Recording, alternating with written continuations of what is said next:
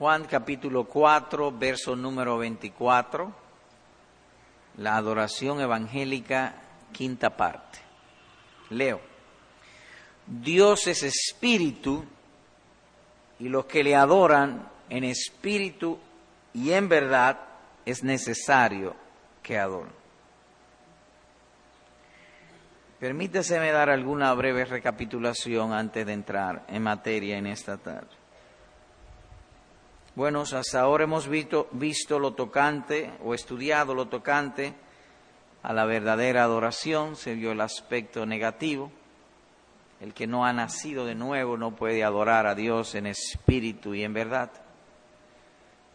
El falso adorador, cuando viene a su mente el sentido o el concepto o la palabra adoración, vimos esto en el caso de la mujer samaritana, piensa en las cosas creadas y en la tradición. Nuestros padres adoraron en este monte, o que lo asocia con actos externos.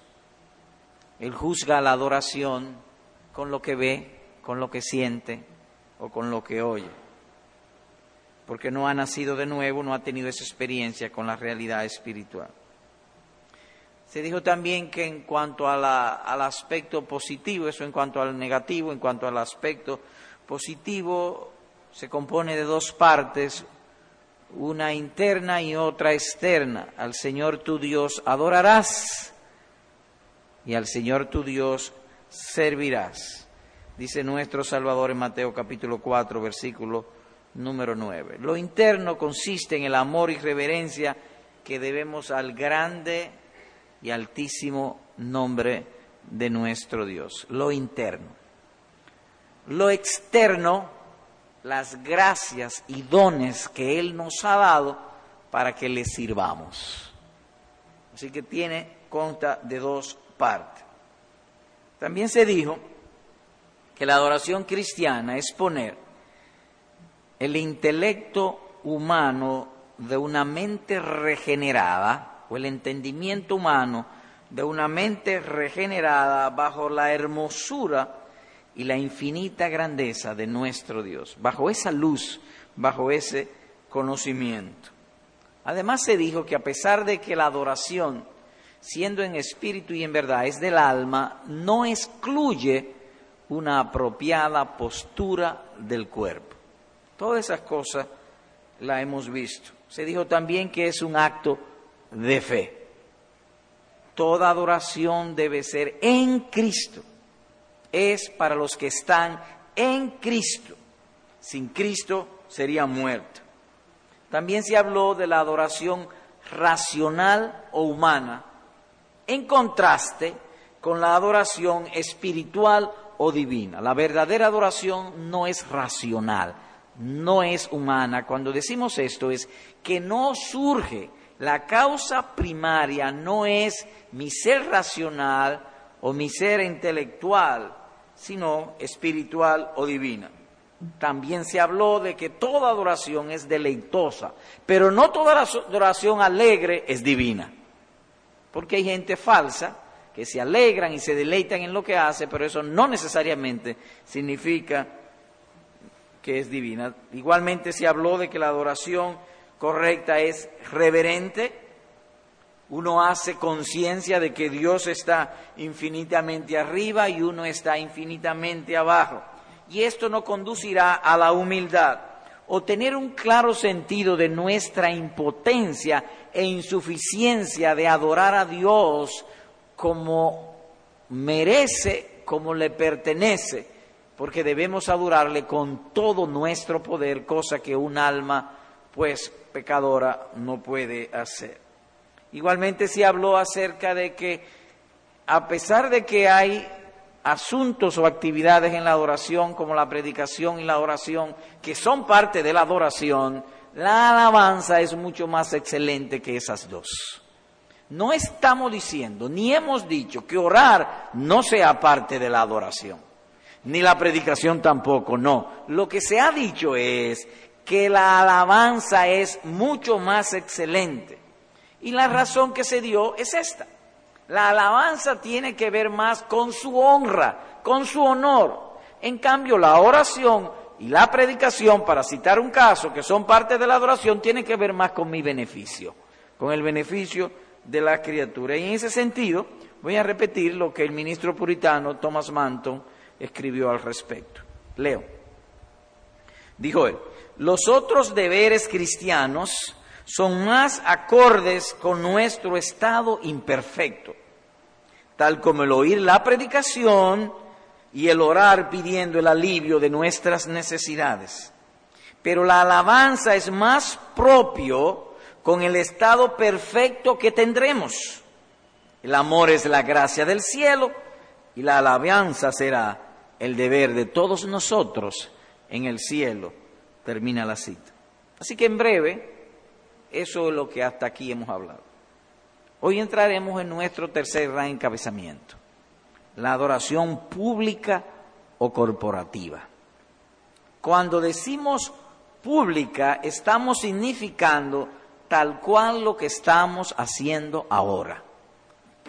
Es decir, abierto al público, a diferencia de cuando uno se encierra en su habitación a adorar a Dios, a orarle o a cantarle, a lo que fuese, o a hacer un acto privado, personal o individual. Esta es la adoración pública. O corporativa, que viene de cuerpo, y la iglesia universal y la iglesia local en particular es el cuerpo místico del Señor Jesucristo. Así que cuando decimos pública o corporativa, a eso nos referimos. Dice la escritura en uno de los salmos de la siguiente manera y tocante al tema de la adoración pública.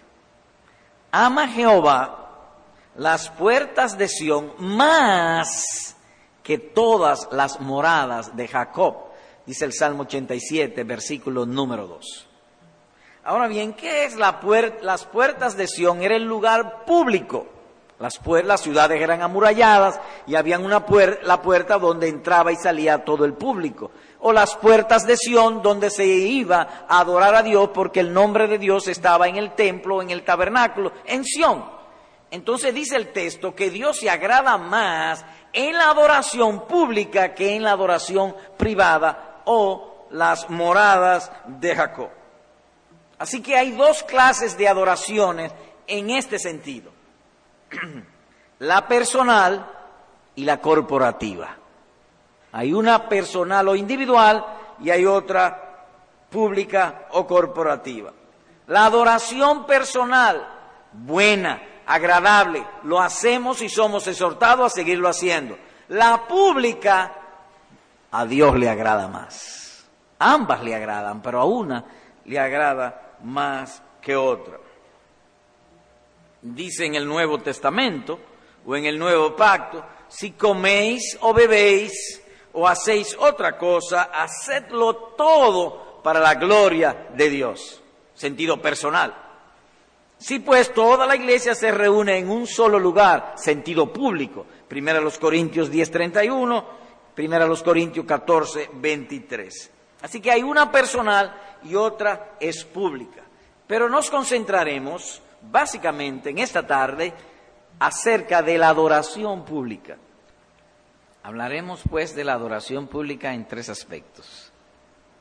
La importancia de la adoración pública, sus elementos y su orden o manera.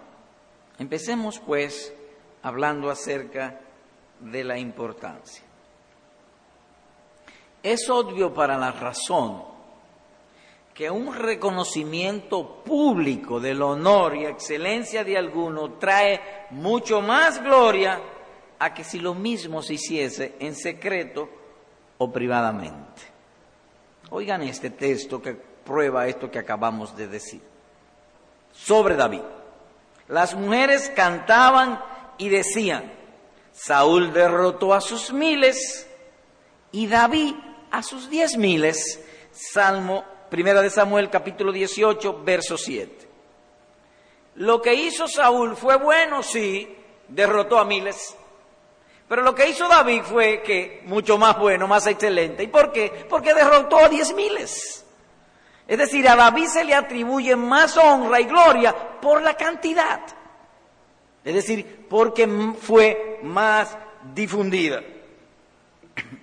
En otro lugar el mismo salmista agrega, cantad a Jehová toda la tierra, cantad entre las naciones su gloria, entre los pueblos sus maravillas. Salmo 96, versículos 1 y 3. Y lo mismo dice con el regreso del Señor Jesucristo que será más glorificado en su venida cuando Él venga en aquel día para ser glorificado en sus santos y ser admirado por todos los que creyeron. Segunda Tesalonicense capítulo 1 versículo número 10. De modo que las escrituras destacan la importancia de la adoración pública sobre la adoración privada. Y decimos sobre la adoración privada no para disminuir la adoración privada, sino simplemente para contrastar. Ahora bien, surge una pregunta. ¿Por qué es más gloriosa la adoración pública? ¿O por qué es más importante? ¿O porque en la adoración pública primero hay más de la presencia de Dios que en la privada? Dice así la escritura en el Éxodo 20, verso 24. En cualquier lugar donde yo haga recordar mi nombre, vendré a ti y te bendeciré. Que en el Nuevo Testamento es la iglesia.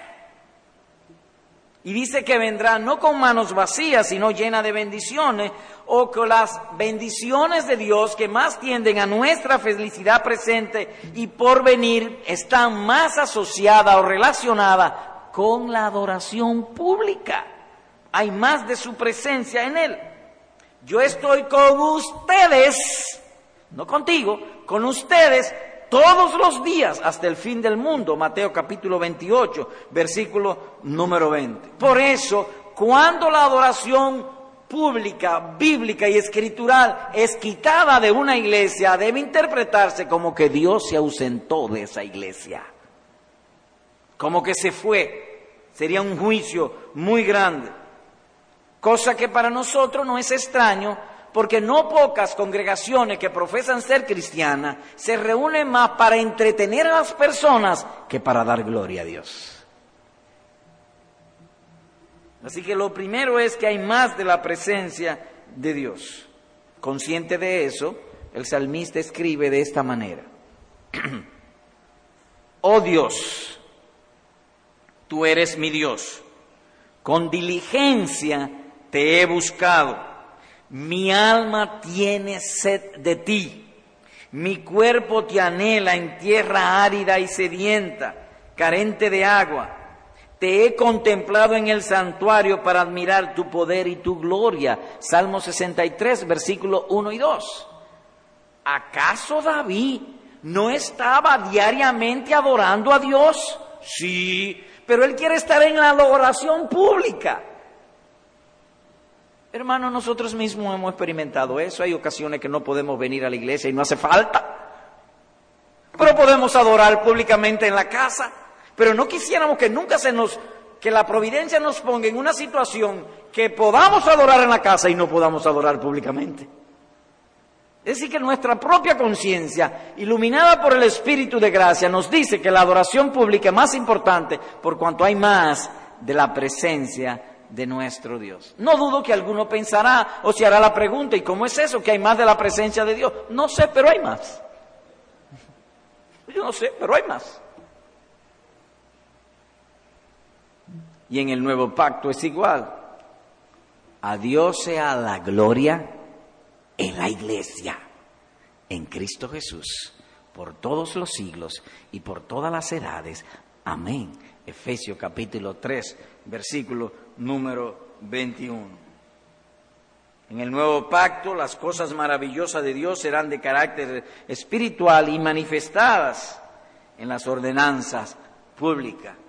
Y Jesús dice, sobre esta roca edificaré mi iglesia. Pero además, aquello de la importancia es más edificante que la privada. Sabemos que el conocimiento envanece, pero el amor edifica. Y el amor tiene mucho más oportunidades de ser mostrado, practicado y beneficiado a nuestros hermanos en la adoración pública que estando solo en nuestras casas. En, en la adoración privada usted se hace el bien a usted mismo y sígalo haciendo.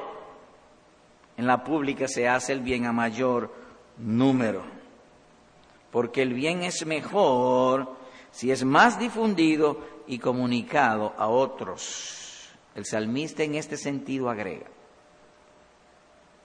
Dad a Jehová, oh familias de pueblos, dad a Jehová la gloria y el poder, dad a Jehová la gloria debido a su, no- a su nombre, traed ofrenda y venid a sus atrios con alabanza, con acciones de gracia. Salmo 96, versículo número 7 y 8.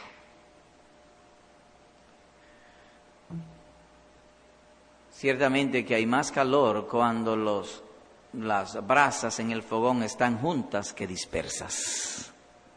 Mientras más juntas estén, hay más calor allí. Así también en la adoración pública que en la privada. ¿Por qué en la iglesia hay predicadores? ¿Por qué Cristo en su sabiduría estableció predicadores? Oigan la respuesta a fin de capacitar a los santos para la obra del ministerio, para la edificación del cuerpo de Cristo, es decir, la iglesia, hasta que todos alcancemos la unidad de la fe y del conocimiento del Hijo de Dios, dice Efesios capítulo 4, versículos 12 y 15. De modo que la adoración pública además es más edificante. La otra es edificante, pero la adoración pública es más edificante. Nosotros mismos, ¿dónde aprendemos más? ¿Privadamente? ¿Qué a la pública? ¿Qué aquí cuando nos reunimos? Aquí cuando nos reunimos hay un encanto, un poder especial para que Dios siembre su palabra en nuestros corazones, en la iglesia, que en otro lugar. Porque Él se agrada más, hay más bendición. Pero también dan mayor seguridad contra la apostasía. Usted puede repetir eso, sí, mira, en la adoración pública hay mayores mecanismos para protegernos contra la apostasía que en la adoración privada. Sobre esto alguien ha dicho con bastante propiedad. Y leo. Quien carezca de la adoración pública, aun cuando tenga la privada, se encuentra en gran riesgo de apostatar de la fe, ya que las ordenanzas públicas fueron diseñadas por Dios para que, entre otras cosas, protejan de la apostasía. Termina la cita. Cuando una persona suele apostatar, parece que es apostatar, apartarse del camino. Nosotros tenemos un camino, nosotros vamos para el paraíso. Ese camino se llama evangelio o cristianismo fiel. Ese es el camino nuestro, seguir la palabra de Cristo. Apostatar es apartarse de eso.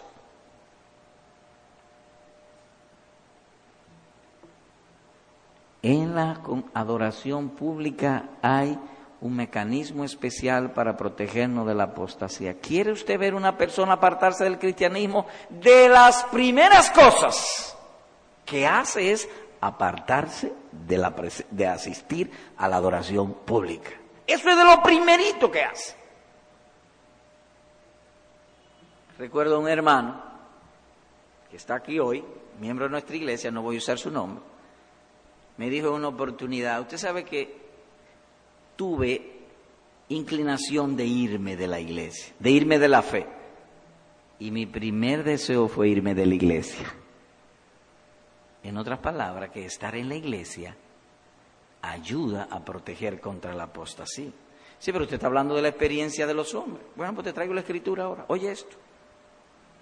Para que no seamos niños sacudidos a la deriva y llevados a donde quiera por todo viento de doctrina, por estratagema de hombres que para engañar emplean con astucia las artimañas del error. Efesios capítulo 4, versículo número 14. Y el contexto donde se está hablando es en el contexto de la adoración pública. Desde el versículo 11 hasta el versículo 16. Así que la adoración pública está prescrito para guardarnos de los hipócritas, de los infieles y mantenernos en lo creyente. Eso a su vez significa o se infiere de aquí que la predicación es el alma de la adoración pública. La parte más importante en la adoración pública es la predicación. A medida que se acerque el regreso del Señor Jesucristo, los peligros aumentan y debe aumentar la predicación fiel. Pablo le escribe a Timoteo en la segunda carta, un texto que conocemos y que volvemos a repetir. También debes saber esto, que en los postreros días vendrán tiempos peligrosos, peligrosos para la iglesia, peligrosos para la fe. Ahora, ¿qué le dice Pablo a Timoteo? ¿Qué dirección le da para protegerse? Para inocularse o para inyectarse o vacunarse en contra de la apostasía. Oigan la dirección. Te encarezco delante de Dios y del Señor Jesucristo que juzgará a los vivos y a los muertos en su manifestación y en su reino, que prediques la palabra, que instes a tiempo y fuera de tiempo, redarguye, reprende, exhorta con toda paciencia y doctrina, porque vendrá tiempo cuando no soportarán la sana doctrina y teniendo como son de oír apartarán de la verdad el oído. Segunda de Timoteo capítulo 4, versículo 1 hasta el 4. De modo que la adoración pública es sumamente importante porque protege de la apostasía. Es difícil, por no decir casi imposible, que en la adoración privada o estudiando las escrituras privadamente, tú encuentres un hombre que te haga y te diga una palabra que venga como una flecha al corazón. Alguien le habló de mí a ese hombre, ¿sabe? ¿Y por qué me dijo esto? Es a mí que me lo está diciendo. No, Dios tiene esa manera de protegernos con mucho más eficacia. Además de eso, hablando de la importancia de la adoración pública, el ejemplo de los grandes santos. David, dice la Escritura, fue un hombre conforme al corazón de Dios. Esto significa que no hubo un hombre como él tan entendido, tan conocedor de la mente y de la voluntad de Dios. No la ha habido y siempre prefirió la adoración pública que la privada.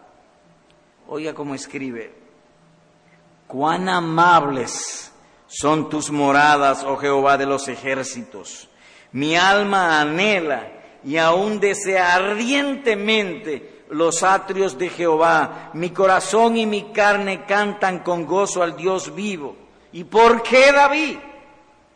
Porque mejor es un día en tus atrios que mil fuera de ellos. Prefiero estar en el umbral de la casa de mi Dios que habitar en moradas de maldad, dice el Salmo 84, versículo 1, 2 y el versículo número 10. Él dice, yo prefiero estar allá en la puerta que estar en un palacio. Pero él podía adorar en su palacio, privadamente. No, pero él prefería estar en la adoración pública. Y lo mismo podemos encontrar con Ezequías, si lee segunda de Crónica 29, versículos 1 al 4, Josías, segunda de Crónica 34 y 35. Esto es tan y tan importante. Por favor, vayamos a Mateo 23, versículos 1 al 3. Leo. Entonces habló Jesús a la gente y a sus discípulos diciendo, en la cátedra de Moisés se sientan los escribas y los fariseos. Así que, una aplicación, lo que viene ahora, todo lo que te digan, nótense, él habla de un sentido general, la adoración pública, una predicación fiel en la cátedra de Moisés. Eso es lo que le está diciendo. Mire, en una iglesia donde hay una predicación fiel o que esté la cátedra de Moisés, Allí se sientan los fariseos, pueden sentarse hombres falsos, hipócritas. Así que todo lo que le digan a ustedes que guardéis, guardadlo y hacedlo. Mas no hagáis conforme a sus obras, porque dicen y no hacen. Pero no le dijo que se ausentasen, aún siendo los líderes falsos. Lo que a menudo decimos aquí, hay que estar más atento a la instrucción que al instrumento. Eso es lo que Jesús está diciendo ahí. Pero está destacando implícitamente el valor de la adoración pública. Así que ha sido el ejemplo de los grandes santos y, y la exhortación del Señor Jesucristo. Además, que es el sitio para prevenirnos de grandes juicios.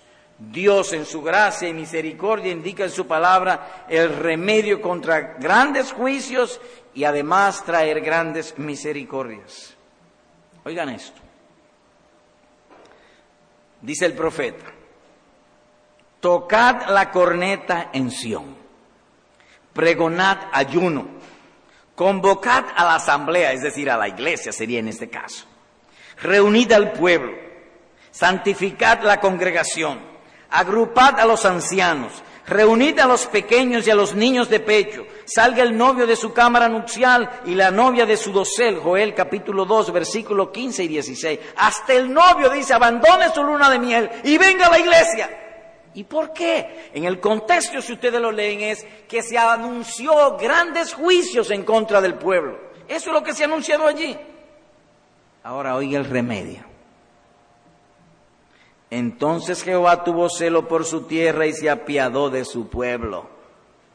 Jehová respondió a su pueblo diciendo, he aquí, yo os envío granos, vino nuevo y aceite y seréis saciados. Nunca más os entregaré como afrenta en medio de las naciones. Versículos 18 y 19, Joel capítulo número 2. Así que noten ustedes, se anuncia un gran juicio, se convoca a la iglesia a orar y Dios responde con una gran misericordia. De modo que la adoración pública es importante porque nos prevé de grandes juicios. En días pasados, uno de nuestros, lo, vamos a poner en términos prácticos aquí en Santiago eso. Uno de nuestros hermanos fue operado. Creo que lo operaron en una de las clínicas de aquí. Yo lo veo en el parqueo. Oh, pero tú sí estás bien. Y su respuesta fue esta, la iglesia estaba orando por mí. Esa es la idea. Porque cuando la iglesia ora, Dios oye. Y cuando la iglesia adora, en la adoración pública. A eso nos estamos refiriendo. Ahora veamos otro caso, segunda de Crónica 20. Vayamos allá, por favor.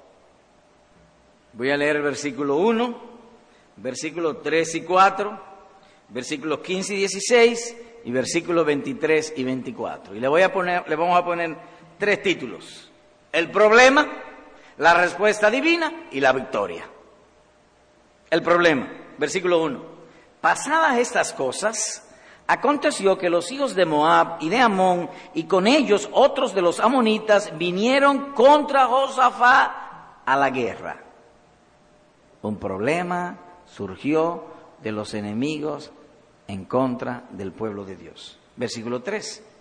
Entonces él, es decir, Josafá, tuvo temor, perdón, entonces él tuvo temor y Josafá humilló su rostro para consultar a Jehová e hizo pregonar ayuno a toda Judá. Y se reunieron los de Judá para pedir socorro a Jehová y también de todas las ciudades de Judá vinieron a pedir ayuda a Jehová. En otras palabras, adoración pública. Versículo 15. Y dijo, oíd Judá todo y vosotros moradores de Jerusalén. Y tú, rey Josafá, Jehová os dice así, no temáis ni os amedrentéis delante de esta multitud tan grande, porque no es vuestra la guerra, sino de Dios. Mañana descenderéis contra ellos. He aquí que ellos subirán por la cuesta de Cis y los hallaréis junto al arroyo antes del desierto de Jeruel. El problema, Dios responde a la oración, versículo 23 y versículo número 24. Porque los hijos de Amón y Moab se levantaron contra los del monte de Seir para matarlos y destruirlos. Y cuando hubieron acabado con los del monte de Seir, cada cual ayudó a la destrucción de su compañero. Y luego que vino Judá a la torre del desierto, miraron hacia la multitud y aquí yacían ellos en tierra muertos, pues ninguno había escapado. El problema, la iglesia se reunió a orar y Dios libró de un gran juicio, de una gran calamidad. Entonces, resumiendo, de la importancia de la adoración pública, allí Dios es más agradado, hay más de su presencia, es más edificante, es un remedio un medio de seguridad contra la apostasía y también para prevenir grandes juicios contra la iglesia o contra un pueblo. Pero hay algo más de la importancia de la adoración pública, elementos de la adoración pública. Y voy a empezar invirtiendo un orden que generalmente hacemos. Traemos las escrituras, inferimos, vamos a dar una declaración humana y luego entonces los textos para apoyarlo. Y empezaré citando las palabras del ministro puritano John Owen. Leo. Dijo, escribió él.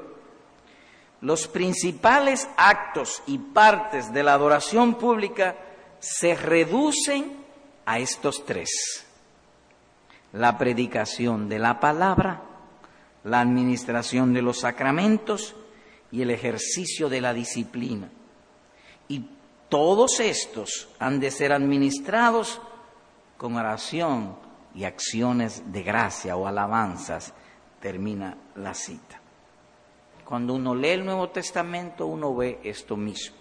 Cuando uno revisa la historia de la iglesia de Cristo, uno ve eso mismo. Y eso mismo es lo que como iglesia particularmente se hace en este tiempo y lo que nosotros también estamos haciendo. Predicar las ordenanzas, disciplina formativa, disciplina correctiva y todo lo agregamos o le añadimos oración y alabanza. Así que es fácil, es sencillo y fácil de guardarlo. Por lo tanto, repetimos o resumimos, los elementos de la adoración pública a Dios en el nuevo pacto son pocos y fácil de ser guardados. Más aún, que en las revelaciones del Nuevo Testamento o del Nuevo Pacto no hay liturgia alguna. ¿Usted puede repetir eso? Cuando uno lee el nuevo pacto o en la iglesia, en el Nuevo Testamento, notará que no hay liturgia alguna. No existe eso de liturgia para la adoración pública a Dios. Espérese, ¿qué es liturgia? Ah, perdón. En su etimología, la palabra liturgia viene del griego liturgia, significa un servicio público que alguien hacía a sus propias expensas. Ahora, en el argot religioso, liturgia es esto, tomando el diccionario de la Real Academia. El orden y forma con que se llevan a cabo las ceremonias de culto en una religión. Esa es la liturgia. Por ejemplo, nosotros tenemos una liturgia, pero es propia de nosotros, de más nadie, la manera y el orden que lo hacemos. Pero cuando digo que no hay liturgia en el Nuevo Testamento como un modelo para todas las iglesias, sino que cada iglesia en particular puede desarrollar su propia liturgia. En el Antiguo Testamento sí había liturgia. Por ejemplo, dice la Escritura, el sacerdote tomará de la sangre de la expiación y la pondrá sobre los cuernos del altar del holocausto y derramará el resto de la sangre al pie del altar y le quitará toda su grosura como fue quitada la grosura del sacrificio de paz y el sacerdote la hará arder en el altar sobre la ofrenda encendida a Jehová y le hará el sacerdote expiación de su pecado que habrá cometido y será perdonado. Levítico 4, 34 al 35. Notes entonces que había una forma, había un orden. Pero en el Nuevo Testamento no hay eso. No existe tal cosa como un orden, una forma para todas las iglesias. Tomemos el caso de nuestro Señor Jesucristo. La hora viene y ahora es cuando en este monte, ni en Jerusalén, adoraréis al Padre. En ningún sitio. No hay forma, no hay liturgia. Dios es espíritu y los que le adoran en espíritu y en verdad es necesario que adoren Juan capítulo 4, versículos 21 y 24.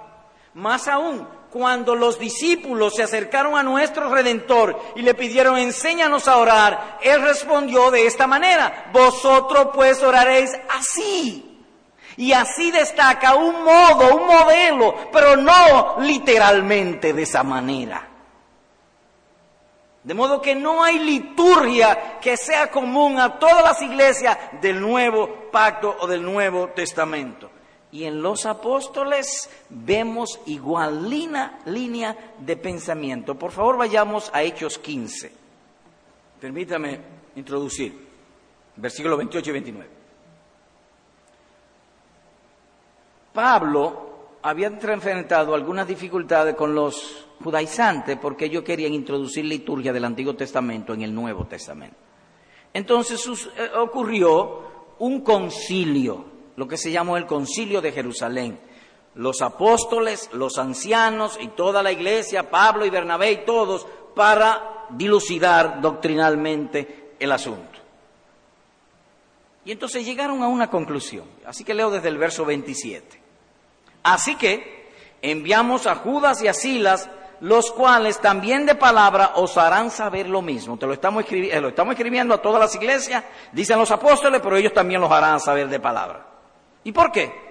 Porque ha parecido bien el Espíritu Santo y a nosotros no imponeros ninguna carga más que estas cosas necesarias. Que os abstengáis de los sacrificados a los ídolos, de sangre, de ahogado y de fornicación, de las cuales cosas si os guardareis, bien haréis, pasadlo bien. Mírenlo ahí donde lo dice. No, al Espíritu Santo y a nosotros nos ha parecido bien no imponerle ninguna carga. No hay liturgia en el nuevo pacto. No hay liturgia, no hay forma definida común a todas las iglesias en el Nuevo Testamento. Eso no existe. No existe esa prescripción.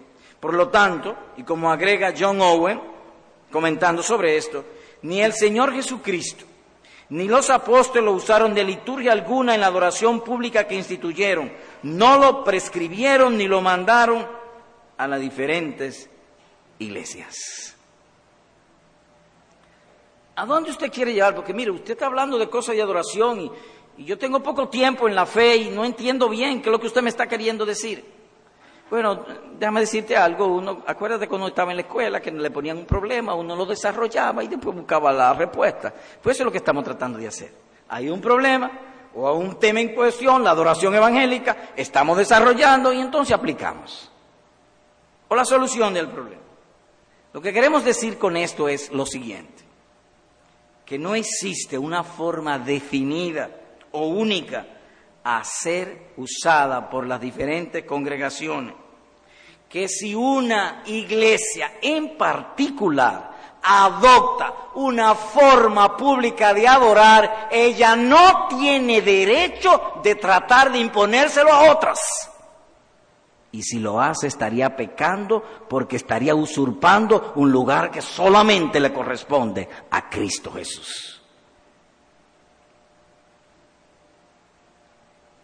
Violaría la libertad que Cristo compró con su presencia sangre para su redimido pueblo. Vamos a lo particular. Una iglesia no le puede, o más bien no debe decirle a otro, so pena, peque de arrogancia, la manera en que la otra debe predicar, la manera en que debe cantar, la manera en que debe usar los instrumentos, la manera de la música, la melodía. No, no puede, no debe. Eso es lo que queremos decir. Porque todas las iglesias tienen una libertad comprada por Cristo y cada iglesia es libre de adoptar su propia liturgia, mientras sea en espíritu y en verdad. Sí, porque ahora yo he oído sermones que si usted pone una, una alabanza un poco rápida, no, eso no es santo. Eso no es bíblico. Una declaración así no es bíblica. Hay iglesias que cantan tranquila, pues déjela tranquila. Hay otras iglesias que cantan un poco más movida, pues déjela tranquila. Hay otras iglesias que nada más usan piano, pues está bien. Hay otras iglesias que no usan piano y solamente cantan salmos. Están incompletas, pero esa es su libertad. Y hay otras iglesias que usan piano, que usan batería, que usan qué sé yo cuánto. No podemos nosotros legislar en ese sentido. No tenemos esa prerrogativa. Entonces usted está diciendo que va a meter una batería aquí. Mira, particularmente no me gustan las baterías. Y los pastores de aquí estamos en lo mismo, no nos gustan. Pero Lucas la hace bien, así que lo vamos a dejar que... Se adora a Dios con el corazón. Pero yo tengo una pregunta para usted, señor predicador. Ah, ¿cuál es la pregunta? ¿Qué significa eso que en la adoración pública una iglesia puede hacer lo que quiera? ¿Puede hacer lo que quiera? Bueno, la carnalidad y la invención humana están prohibidas. Así que no es lo que quiera. Si tú entendiste eso, gracias por la pregunta porque me permite aclarar. No. La invención humana o carnal está prohibida. ¿Y por qué? Porque los que adoran a Dios deben adorarle en espíritu y en verdad. Y sobre esto la confesión de fe de 1689, en el capítulo 1, párrafo 6, nos da, nosotros somos una iglesia confesional, dice lo siguiente que aplica sobre esa pregunta. La pregunta es, ¿puede una iglesia hacer lo que ella quiera? No, lo que Cristo diga. Pero usted no está diciendo que tiene libertad, sí que tiene libertad, pero no la libertad no es para la carne ni para la invención humana. No es que yo me voy a poner a saltar y a brincar aquí porque somos un cuerpo. Imagínese usted que todos decidamos eh, brincar o bailar. Entonces no sería un cuerpo, sería una, una, ¿cómo se dice? Una plaza de baile. Así se llama. O un salón de baile. Esto no es un salón de baile. Dios debe ser adorado en reverencia. Cito lo que dice la confesión de fe. Hay algunas circunstancias tocante al culto de Dios y al gobierno de la iglesia comunes a las acciones y sociedades humanas que deben arreglarse conforme a la luz de la naturaleza y la prudencia cristiana, pero guardándose siempre las reglas generales de la palabra. ¿Qué usted quiere decir con eso? Bueno, que hay asunto en la adoración pública y el gobierno de la iglesia que la Biblia no es tan clara. ¿Y cómo debemos hacerlo? Bueno, a la luz del conocimiento natural y de la prudencia cristiana, pero siempre enmarcados en los principios bíblicos. A eso me refiero. Señor predicador, tengo otra pregunta. Ah, ¿cuál es la pregunta? Hay algunos que gustan imponerse sobre otro. A ellos les parece que la forma de adorar que ellos tienen es la más santa de todos y el que no hace como ellos, entonces está mal. ¿Qué hacer en tal caso? el Señor Jesús da la respuesta y aplicado a la liturgia en la adoración pública. Oigan esto lo que enseña nuestro Salvador. Entonces acercándose sus discípulos le dijeron, ¿sabe que los fariseos se ofendieron cuando oyeron esta palabra? Pero respondiendo Jesús dijo, Toda planta que no plantó mi Padre Celestial será desarraigada. Mateo 15, capítulo 12, versículo 3. En otra palabra, no le preste atención, no le haga caso. Eso es lo que está diciendo. Sí, porque yo he oído esas cosas. Yo le he oído y le he visto. Estudios, predicaciones, que si no se hace como ellos dicen, entonces el otro está mal, está pecado. Ellos se sienten ofendidos con la manera que algunas iglesias adoran. ¿Qué hacer? Cristo dice, no le haga caso. Déjalo tranquilo. Sigue tú adorando a Dios. Por lo tanto, no será extraño en las iglesias locales encontrar opiniones cerradas, prácticas supersticiosas, gente arrogante como los fariseos. Pero triste por ellos y afortunadamente por nosotros, no fueron plantados por nuestro Padre Celestial y esas cosas serán tarde o temprana desarraigadas. Lo enseña la Biblia y lo confirma la historia a través de los siglos. Imponer liturgia debilita la conciencia de los hermanos en la iglesia. ¿Cómo? que cuando ciertos ministros imponen o obligan a las iglesias o a su grupo de iglesia una liturgia dada, eso debilita la conciencia de los hermanos. Colosense capítulo 2, verso 23. Por favor, vayamos allá. Desde el 20 voy a leer. Pues si habéis muerto con Cristo en cuanto a los rudimentos del mundo, ¿por qué como si vivieses en el mundo os sometéis a preceptos, tales como no manejes, ni gustes, ni aun toques, en conformidad a mandamientos y doctrinas de hombres, cosas que todas se destruyen con el uso? Tales cosas tienen a la verdad cierta reputación de sabiduría en culto voluntario, en humildad y en duro trato del cuerpo, pero no tiene ningún valor contra los apetitos de la carne. Que si piano, que si no piano, que si eh, guitarra, que si no guitarra, eso es humano. Entonces hay congregaciones que le ponen a la mente de la iglesia, si una iglesia tiene algo más que piano, está mal. Entonces el, el mandamiento lo engañan porque como si fuera palabra de Cristo se le debilita su conciencia. Y juzgan según lo que ven. Ni en este monte ni en, ni en Jerusalén adoraréis al Padre. Dios es espíritu. Y los que le adoran en espíritu y en verdad es necesario que adore. Así que los principales actos y partes de la adoración pública se reducen a estos tres. La predicación de la palabra, la administración de los sacramentos y el ejercicio de la disciplina. Y todos esto han de ser administrados con oración y acciones de gracia. Pregunta.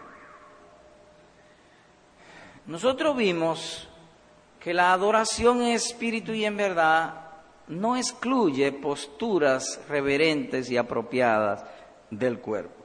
Así es, no lo excluye. Porque como nosotros cantamos con los labios cerrados. Yo puedo cantar a Dios que en el corazón, yo puedo, a veces estoy, qué sé yo, en el aeropuerto, en un lugar, quiero adorar a mi Señor y me pongo a cantarle. Y nadie me oye, pero eso soy yo.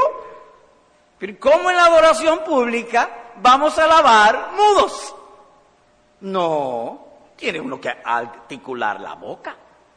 Es decir, que hay ciertas posturas que son parte de la adoración. Ahora, el punto, o mejor dicho, hay un propósito, objeto final en todo lo que se haga en la iglesia. La edificación del cuerpo de Cristo. No es otro. Que crezcamos en fe y en el conocimiento. Edificar la fe. Ese debe ser el propósito de toda la adoración pública. ¿Cuál? Hacernos crecer en fe y la fe viene por el oír y el oír la palabra de nuestro Dios. Ese es el objeto. Y la palabra edificación es una metáfora. Es decir, se edifican las paredes. Y eso mismo que hacemos, que vamos poniendo un bloque con otro, lo vamos uniendo con las mezclas hasta levantar la pared, es lo mismo que se hace eh, con el alma. Se pone una verdad, otra verdad, y las paredes de la fe van creciendo. Por ejemplo, antes, para nosotros, nada más había dos religiones, la católica y los protestantes. Pero hoy vemos que no, que en los protestantes hay muchísimo. Es decir, tenemos más discernimiento. ¿Por qué? Porque nuestras propias paredes han sido edificadas. Es decir, hemos limitado el conocimiento que tenemos, nos da más discrimen, más discernimiento sobre las cosas. Hoy sabemos que un testigo de Jehová no puede ser un cristiano. Pero antes no, antes pensábamos que todos eran iguales. El objeto de la adoración pública es la edificación de la fe, que crezcamos en la fe. ¿Y en qué cosa debe crecer el creyente? En tres, sabiduría, santidad y felicidad. Es decir, que toda la adoración debe llevar esas tres, porque Dios ha unido su gloria con nuestro beneficio hacernos cada día más sabios, hacernos cada día más santos y hacernos cada día más felices. Y como dice el apóstol, añadir a vuestra fe virtud, a la virtud conocimiento, segunda de Pedro capítulo 1, versículo número 5. ¿Qué vimos hoy? Bueno, vimos que existen dos clases de adoración, la privada y la pública. Y que el Señor se agrada más en la pública que la privada. También vimos la importancia de la adoración pública. Se siente más de la presencia de nuestro Dios, es más edificante, provee protección contra la apostasía y los juicios. Además se habló de los elementos de esta adoración. Es sencilla y fácil de guardar. O dicho de otro modo, que no hay precepto alguno en el Nuevo Testamento que establezca una liturgia para todas las iglesias locales del Señor Jesucristo. Aplicación, dos aplicaciones. Uno, hermano, no rebajes de la adoración pública la gloria que Dios le ha dado. El apóstol define a sus hermanos en la fe con estas palabras. Nosotros tenemos la mente de Cristo. Esa es la manera de definir un cristiano. Pablo le dice a sus hermanos, a la, iglesia en Corintio, nosotros, es decir, todos los verdaderos creyentes, tenemos la mente de Cristo. Entonces, si tú tienes la mente de Cristo, no deshonre a tu Dios y Redentor. Y pudiera haber un texto más claro que nos ponga en la misma mente de Cristo que este. Ama Jehová más las puertas de Sión que las muchas moradas de Jacob. En otras palabras, procuremos estar presentes siempre en la adoración pública. Los que así hagan son como el Señor. Fue su práctica siempre estar en la sinagoga. Eso será parte notable de tener su mente. Por lo tanto, sea tu corazón como el corazón de David. Yo me alegré con los que me decían, vayamos a la iglesia o a la casa de Dios. Salmo 122, versículo número 1. Ahora bien, cuando estés en la iglesia, no cometas el error de Naamán. ¿Y qué le pasó a Naamán? Menospreció los instrumentos de Dios. Eliseo le dijo a Naamán, báñate en el Jordán siete veces y tu lepra será limpiada.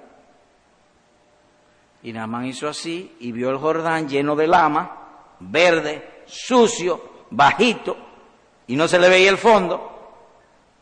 ¿Bañarme yo ahí? no. Para eso me hubiese quedado allá en, en Irak el río Éfrates, el, agua es clara, cristalina, transparente. Y su sirviente, que era más sabio que él, le dijeron, pero ven acá, tú no caminaste 800 kilómetros para venir aquí a sanarte, sí. Y no fue eso que tú viniste, sí. Pues báñate. Y se bañó y se sanó. Por lo tanto, cuando vengas a la iglesia, no menosprecies a tus hermanos. No se menosprecie los dones y los medios que Cristo ha dado. Siempre piensa que hay una bendición espiritual para ti, aunque te manden a zambullirte en agua llena de lama, sucia y fea. Si Dios te manda, hazlo. No menosprecie eso. Última hermanos, acciones de gracias al Padre, porque ha desarraigado aquí no pocas plantas. Hace algo más de 20 años, por la gracia de Dios, decidimos, si se puede hablar de esa manera, iniciar esta iglesia. Y empezamos y de una manera u otra el enemigo ha tratado de plantar en mayor o menor grado falsas creencias, errores, malas sospechas, opiniones mundanas, supersticiones, pero en todas esas somos testigos hoy, 20 años después, que si no todas, la mayoría de ellas Dios las ha desarraigado. Y las ha sacado. Nuestro Señor ha prometido preservarnos, prometió cuidarnos, ha estado cuidándonos y es nuestra esperanza, nuestra oración, que nos siga cuidando y nos preserva para aquel día. Sol y Deo gloria. Solo a Dios sea pues la gloria. Amén.